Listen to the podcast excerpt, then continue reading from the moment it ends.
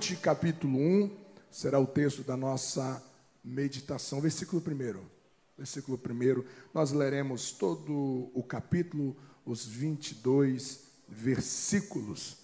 Será a base isso. Muito bem, vamos lá, vamos ler juntos, olhando para a nossa projeção, uh, esperando uns pelos outros. Vamos lá. Um, dois, três. Na época dos juízes houve fome na terra um homem de Belém de Judá, com a mulher, os dois filhos, foi viver por algum tempo nas terras de Moabe. O homem chamava-se Elimeleque, sua mulher Noemi e seus dois filhos, Malom e Quilion, eram efrateus de Belém de Judá, chegaram a Moabe e lá ficaram. Morreu Elimeleque marido de Noemi, e ela ficou sozinha com seus dois filhos. Eles se casaram com mulheres moabitas, uma chamada Orfa e a outra Ruth, depois de terem morado lá por quase dez anos. Morreram também Malom e Quilion, e Noemi ficou sozinha, sem os seus dois filhos e sem o seu marido.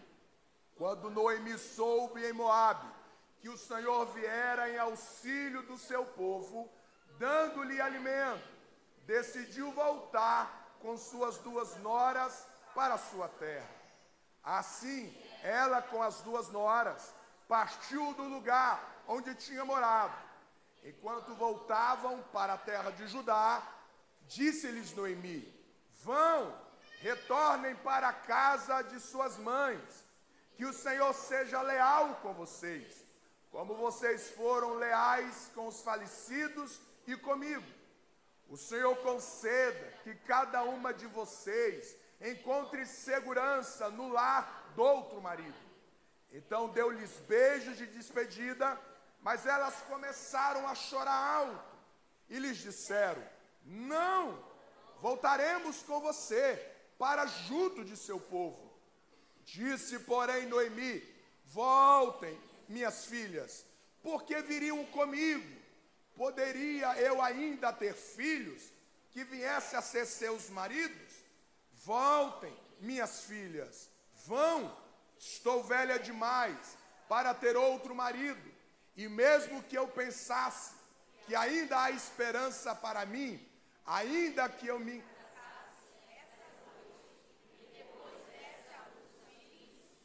Iriam vocês esperar até que eles crescessem? Ficariam sem se casar à espera deles? De jeito nenhum, minhas filhas. Para mim é mais amargo do que para vocês, pois a mão do Senhor voltou-se contra mim. Elas então começaram a chorar alto de novo. Depois Ofa deu um beijo de despedida em sua sogra mas Ruth ficou com ela. Então Noemi aconselhou: Veja, sua cunhada está voltando para o seu povo e para o seu Deus. Volte com ela. Ruth, porém, respondeu: Não insistas comigo, não insistas comigo, que deixe e que não mais te acompanhe. Aonde fores, irei. Onde ficares, ficarei o teu povo será o meu povo, e o teu Deus será o meu Deus. Onde morreres, morrerei, e ali serei sepultada. Que o Senhor me castigue com todo o rigor, se outra coisa que não a morte me separar de ti.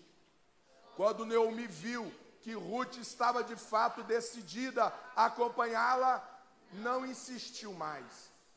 Prosseguiram pôs as duas até Belém. Chegando, todo o povoado ficou alvoroçado por causa delas. Será que é Noemi? Perguntavam as mulheres. Mas ela respondeu: Não me chame Noemi, melhor que me chame de Mara, pois o Todo-Poderoso tornou minha vida muito amarga. De mãos cheias eu parti, mas de mãos vazias o Senhor me trouxe de volta porque me chamam Noemi, o Senhor colocou-se contra mim. O Todo-Poderoso me trouxe desgraça. Foi assim que Noemi voltou das terras de Moabe, com sua nora Ruth, a Moabita. Elas chegaram a Belém no início da colheita da cevada. Você pode dizer amém. Senhor Jesus, torna cativo o nosso entendimento a essa palavra, no poderoso nome de Jesus. Amém. Que história diante dos nossos olhos. Eu proponho trazer algumas lições muito objetivas para você. É possível que algumas partes vividas dessa história diz respeito a você. O protagonismo dessa história passa por uma família que decide sair de Belém. Há uma crise, há uma escassez. E eles, na pessoa deste homem, Elimeleque, ele propõe sair com a sua família para melhorar a sua situação, para buscar um tempo de maior provisão, para buscar um tempo aonde que a estrutura financeira, econômica pudesse possibilitar dias melhores para esta família. E a primeira coisa que a gente aprende nesse texto é que mapa não é território. Percebe que este homem, ele decide se deslocar da sua casa, da sua terra, porque eles esperavam que esse deslocamento, essa imigração, seriam tempos de conquistas. Provavelmente ele imaginava que ao retornar em tempos futuros, ele voltaria rico ou voltaria com maior abundância de bens. Essa era a programação, este era o plano. Ninguém faz decisão para a derrota.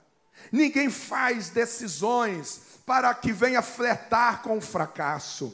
Mas à medida em que o texto vai desenrolando, à medida em que a história vai acontecendo, a gente percebe que o objetivo deste homem, ele não se concretizou. O sonho pela qual o fez deslocar da sua terra em tempos de dificuldade, aquele objetivo, aquele projeto de melhorar a vida, de viver dias melhores, nada disso aconteceu em seus dias, porque mapa não é território. Uma coisa é você ir diante, ir para um destino, para um lugar, e você pega o um mapa e você faz a matemática da distância. Você sabe as curvas a qual o mapa vai te orientar. Mas o mapa nunca vai te falar a respeito dos incidentes da estrada. O mapa nunca vai te falar como vai estar o tempo, como vai estar uh, os viajantes junto com você os percalços, se vai ter animal que vai atravessar para provocar um incidente. Esses detalhes você só vai conhecer quando você estiver no percurso do território. O mapa, ele esconde muitas coisas. A vida é assim. Foi isso que aconteceu com Elimeleque. Ele faz um plano a partir de um mapa, mas quando ele vai caminhar no seu território, percalços vão acontecer. Ele vai ter filhos que vão passar pelo luto, ele vai passar por perdas, e a história dele termina com a sua própria morte. É possível que nesta manhã você se identifique com Elimeleque, porque você, ao início desse ano, ao início do seu casamento, ao início da sua vida, você fez planos, você fez sonhos, você esperava chegar em um determinado alvo, em um determinado lugar, mas à medida em que a sua história foi acontecendo, algumas tragédias foi assaltando você, algumas perdas significativas foram te encontrando ao longo do caminho, e é possível que nesta manhã você se encontre de uma maneira, você se encontre em um estado emocional, você se encontra numa fase familiar que você diz: Eu nunca planejei isso. Quando casei, quando pensei em ter filhos, quando eu fiz tais decisões, eu esperava chegar em outro lugar. Eu esperava experimentar grandes alegrias, mas o que eu tenho vivido, imagina o coração de Noemi, que se compara agora a uma amarga. A sua vida está amarga, está ácida, porque muitas vezes, por mais que você planeje, por mais que você projeta, por mais que você arquiteta boas decisões, bons alvos, às vezes o meio do percurso você se vê surpreendido por algumas situações que remove o chão dos seus pés. Noemi é esta mulher que vai aparecer no cenário de uma maneira muito melancólica, de uma maneira muito decepcionada, desapontada, porque agora não tem mais esposo porque agora não tem mais filhos, ela se vê nua, ela se vê destituída de todo o apoio para lhe trazer dignidade e segurança. Aquele objetivo de ter saído de Belém para uma vida melhor, nada disso aconteceu. Talvez você se ver nessa história no seu presente. Após passar dez anos fora, amargar o luto do marido, o luto dos filhos, Noemi agora vai tomar uma importante decisão. Ela vai decidir voltar. E a segunda lição para essa reflexão, diga assim comigo: mudanças são necessárias para a preservação. Se Noemi não muda, se Noemi não decide voltar, provavelmente a sua vida estaria ainda mais arruinada. Possivelmente o final da sua história seria de fato uma sentença de um destino fracassado e em derrota se ela não decide mudar, se ela não decide trocar de ambiente, ela não teria a sua vida preservada. Ei, existem pessoas que só conseguirão preservar a sua vida, só vão conseguir preservar o seu casamento se elas mudarem.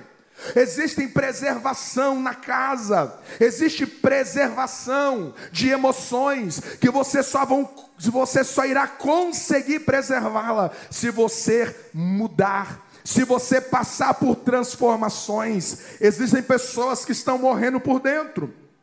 Existem pessoas que estão testemunhando toda uma ruína à sua volta, mas elas resistem em não mudar elas resistem em não passar por uma transformação de entendimento, ela resiste em não pensar diferente. Elas resistem em mudar a sua rotina, em tomar novas decisões, em fazer novas escolhas. Muitas vezes nós queremos alcançar vitórias, nós queremos alcançar conquistas, mas nós resistimos em fazer mudanças relevantes na nossa maneira de pensar, na nossa maneira de sentir e na nossa maneira de ver as coisas. A história de Noemi e de Ruth nos ensina que se você não estiver decidido a mudar, você não viverá a preservação da sua vida. Existem bênçãos que só está te esperando lá, se você passar por uma transformação, de você tomar novas atitudes, de você mexer, alterar as suas motivações. Existem pessoas que se verem derrotadas. Existem pessoas que se verem no pior momento da sua vida. Só que Deus quer mudar a sua história. Deus quer mudar a sua vida. Todavia, essas pessoas, elas não querem mudar. Elas não querem mudar a maneira de adorar. Elas não querem mudar a maneira de congregar, elas não querem mudar. Ela quer que os cenários mudam, mas elas não querem mudar. E o texto vai dizer que só haverá livramento, só haverá salvação, só haverá transformação se houver uma mudança, uma mudança interna, uma mudança sólida, uma mudança definitiva. Existem pessoas que querem receber as intervenções de Deus, mas não quer soltar, soltar os seus vícios. Existem pessoas que querem receber as intervenções de Deus, mas não querem mudar de conduta dentro de casa, a maneira que fala, a maneira que trata. Existem pessoas que querem receber novas intervenções de Deus, mas essas pessoas não são ligeiras em viver uma mudança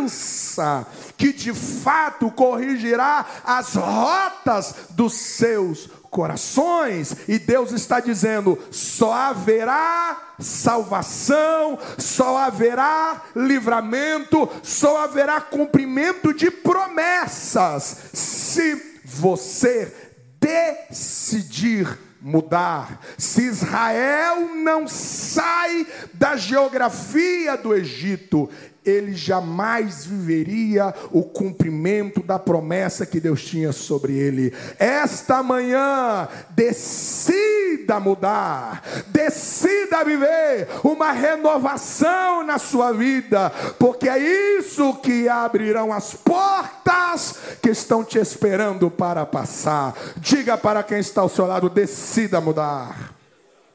Diga as suas mudanças vão te levar a lugares melhores. Você crê nessa palavra? Aplauda o nome do Senhor Jesus.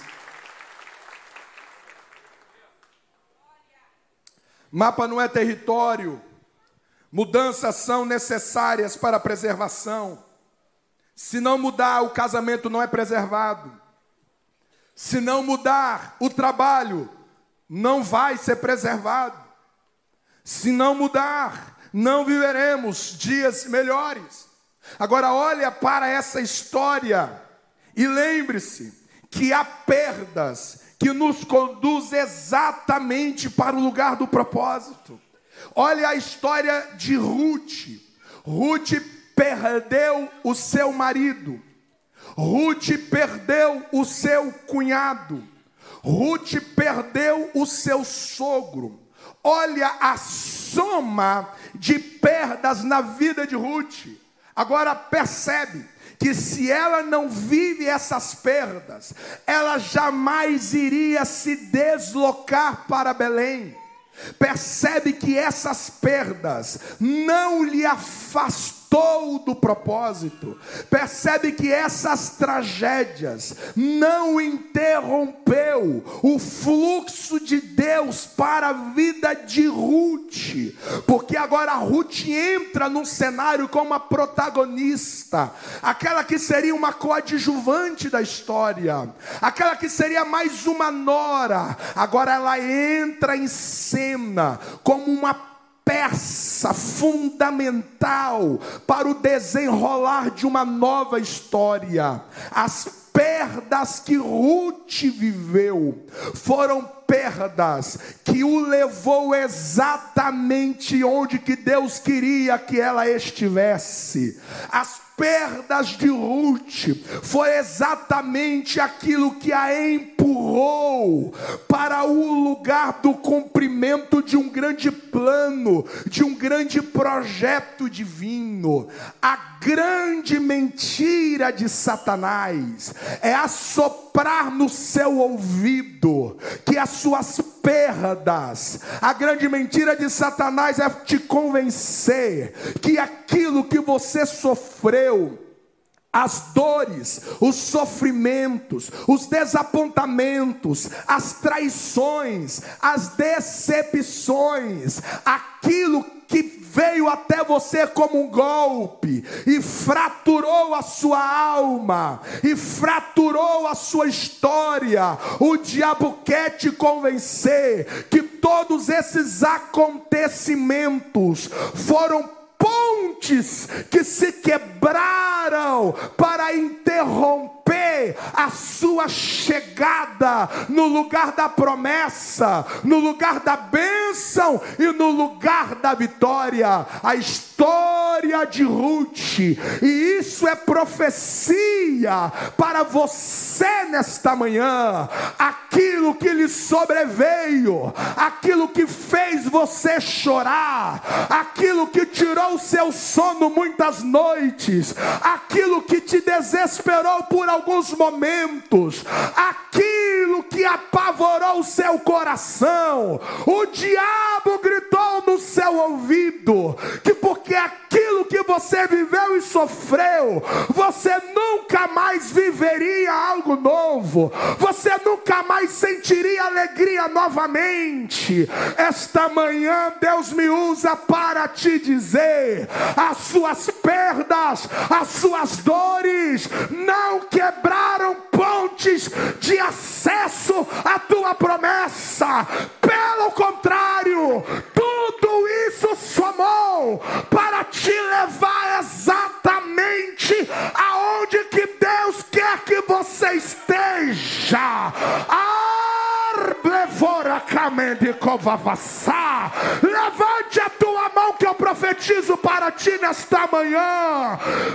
Vai ter choro de alegria, vai ter culto de ações de graça.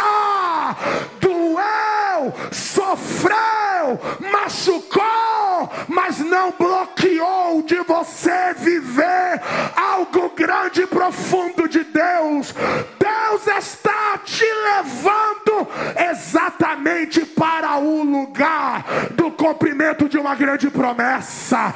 Quem crê nesta palavra, aplauda o nome do Senhor. Nesta manhã.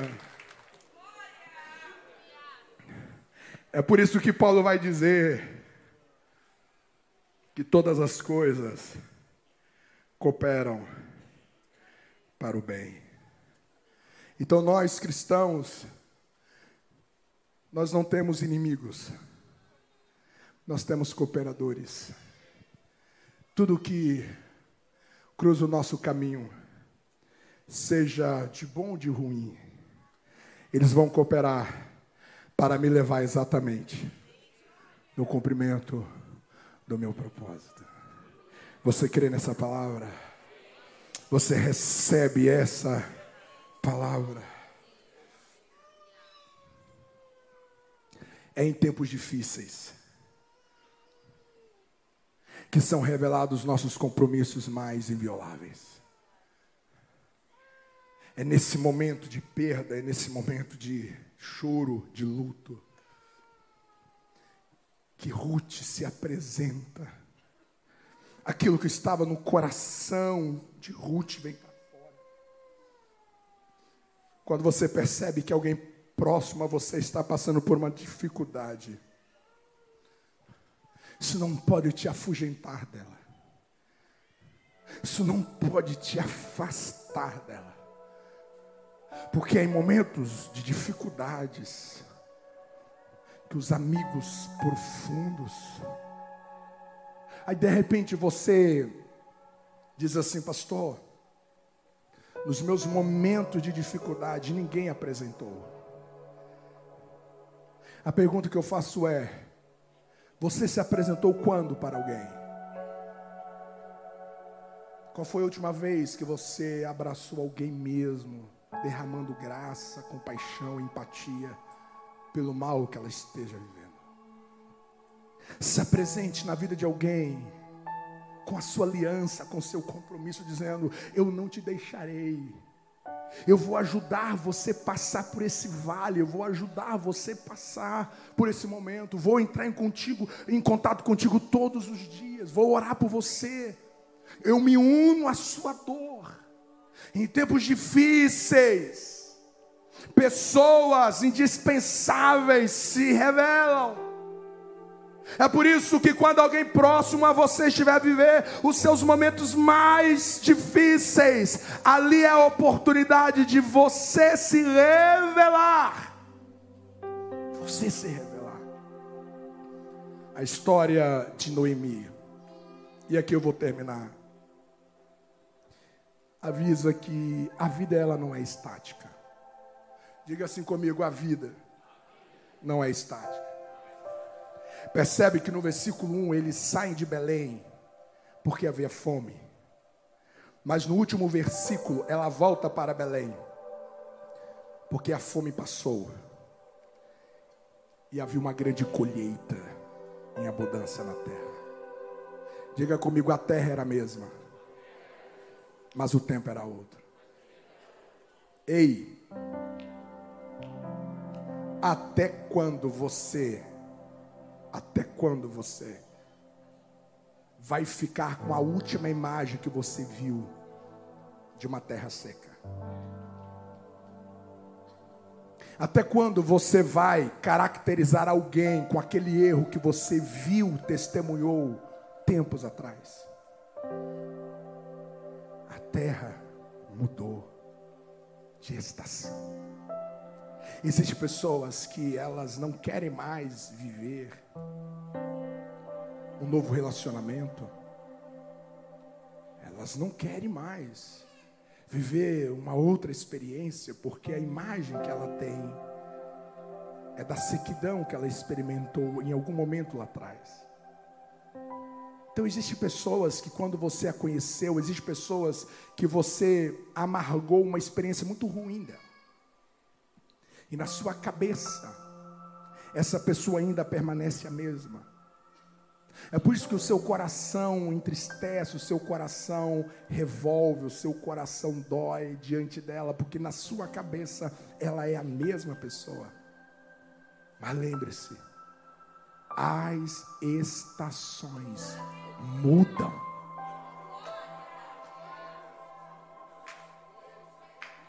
As estações mudam.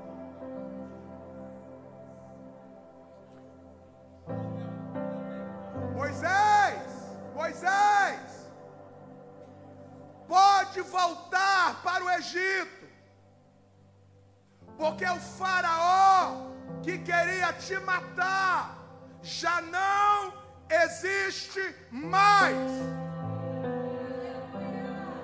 José, Maria, pode voltar para Jerusalém, pode voltar para Israel, porque o Herodes, que procurou a morte do menino, já não existe mais.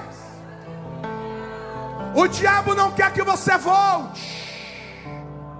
O diabo não quer que você volte a sonhar. O diabo não quer que você volte a servir. O diabo não quer que você volte a amar. O diabo não quer que você volte, porque ele quer te convencer que as coisas não mudaram, que as coisas permaneceram do mesmo jeito. Esta manhã Deus está te dizendo: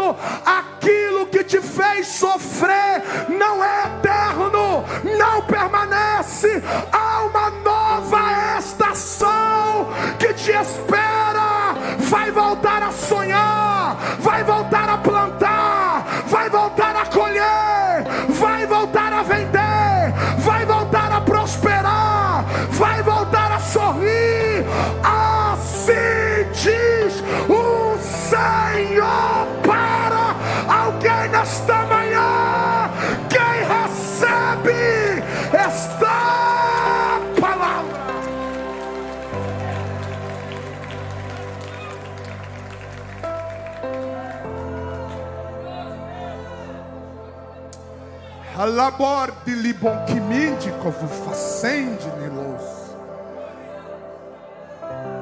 Diga assim comigo, às vezes, voltar é avançar.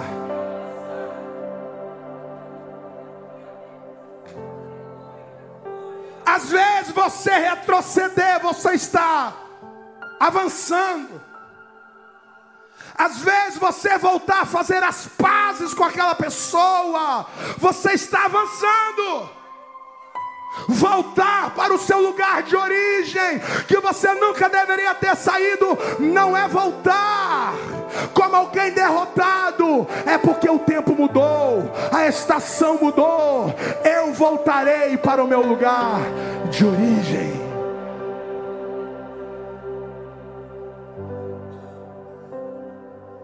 Agora veja, veja porque Ruth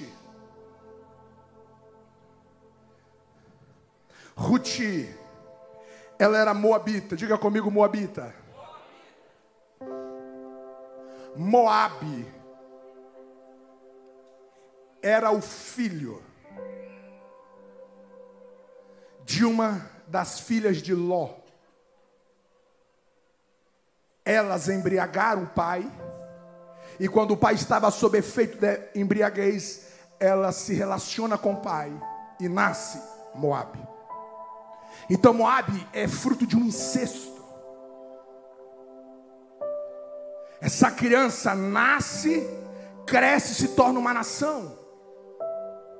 Os moabitas entraram na história do Antigo Testamento como o pecado de um incesto.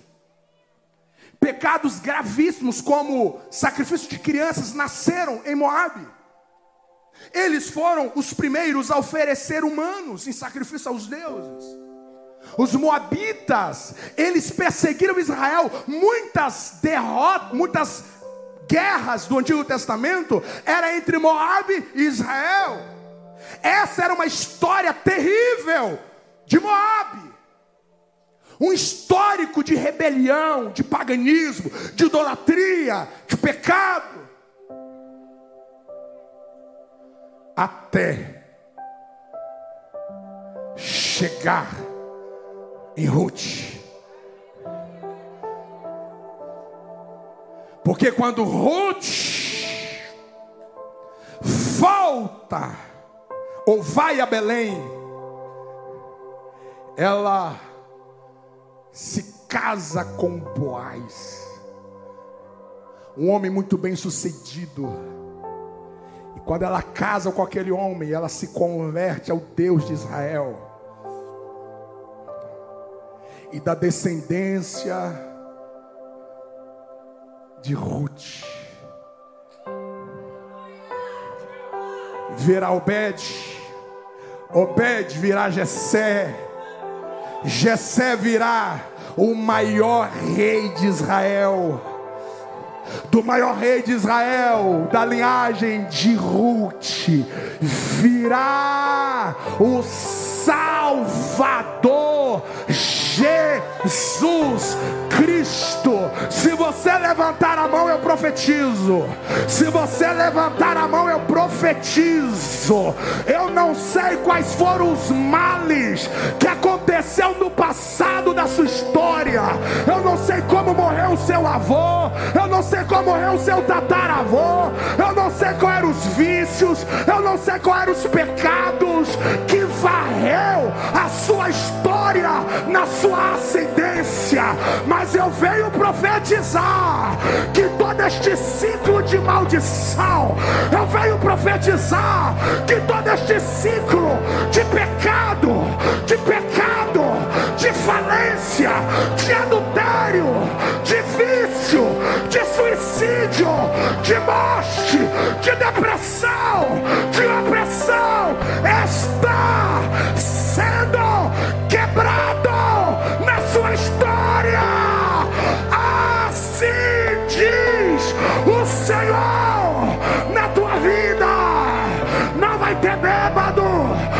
vai ter prostituto, não vai ter ébrio. Teu seu ventre virá profetas, virão pastores, virão doutores. Há ah, uma redenção na tua história. Só que recebe.